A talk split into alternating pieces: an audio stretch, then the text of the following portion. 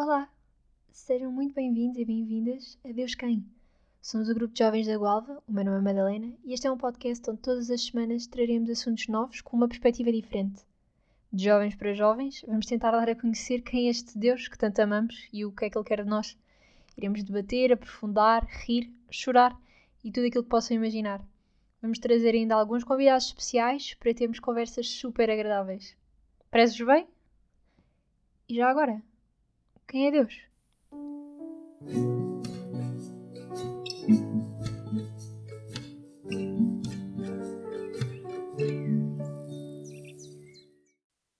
Olá a todos, bem-vindos ao segundo episódio da segunda temporada deste podcast.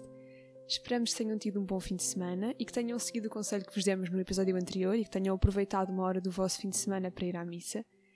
Se o fizeram, e se o tenham feito nos últimos fins de semana, é possível que já se tenham apercebido de que a primeira leitura, que costuma ser de um livro do Antigo Testamento, tem sido recentemente do livro dos Atos dos Apóstolos.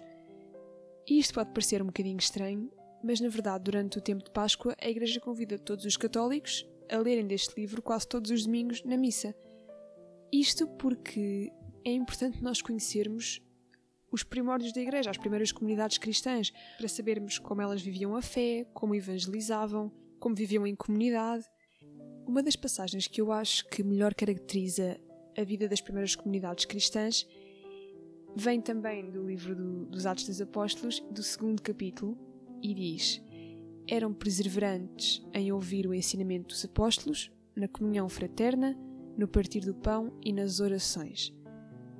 E acho que, para além desta passagem nos dar uma imagem clara daquilo que realmente importava para estas pessoas, acho que também nos mostra aquilo que devem ser as nossas comunidades hoje em dia.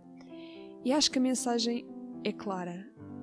Não é suposto a nossa religião ou a nossa relação com Deus ser vivida só individualmente, cada um em sua casa, com as suas orações pessoais. Nós pertencemos a uma igreja e temos responsabilidades para com o corpo do qual fazemos parte.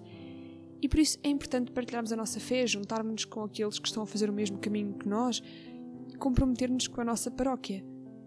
É importante, como nos diz este versículo, a comunhão fraterna. Nós precisamos disto, mesmo que pensemos que não.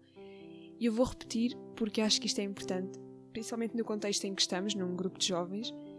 É importante o compromisso.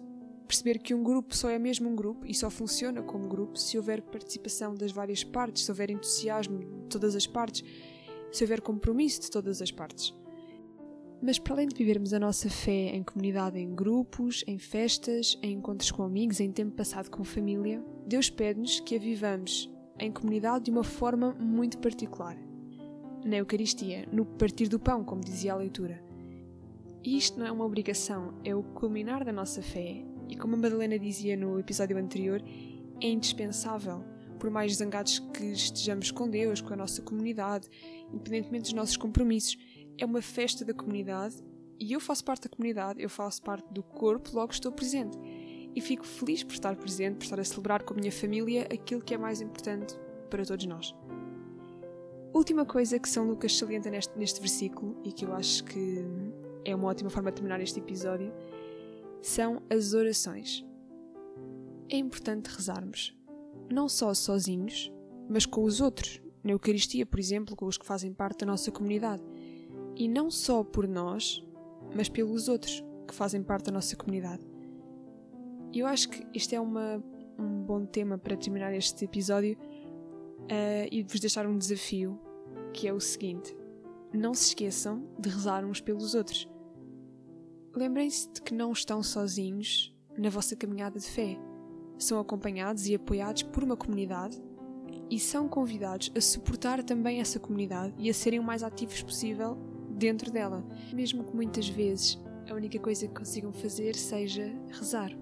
Portanto, acho que é importante termos estas ideias todas em mente, uh, deste versículo que é tão curto, mas que tem tanta coisa para dizer acerca dele Portanto, não esquecer que a nossa fé deve ser vivida em comunidade, com o entusiasmo de todos, com o compromisso de todos, com as orações de todos também, porque isso é importante. E era isto que tínhamos para vocês hoje. Esperamos que tenham gostado. Obrigada por ouvirem. Esperamos também que tenham uma ótima semana e que nos voltemos a ver no próximo sábado.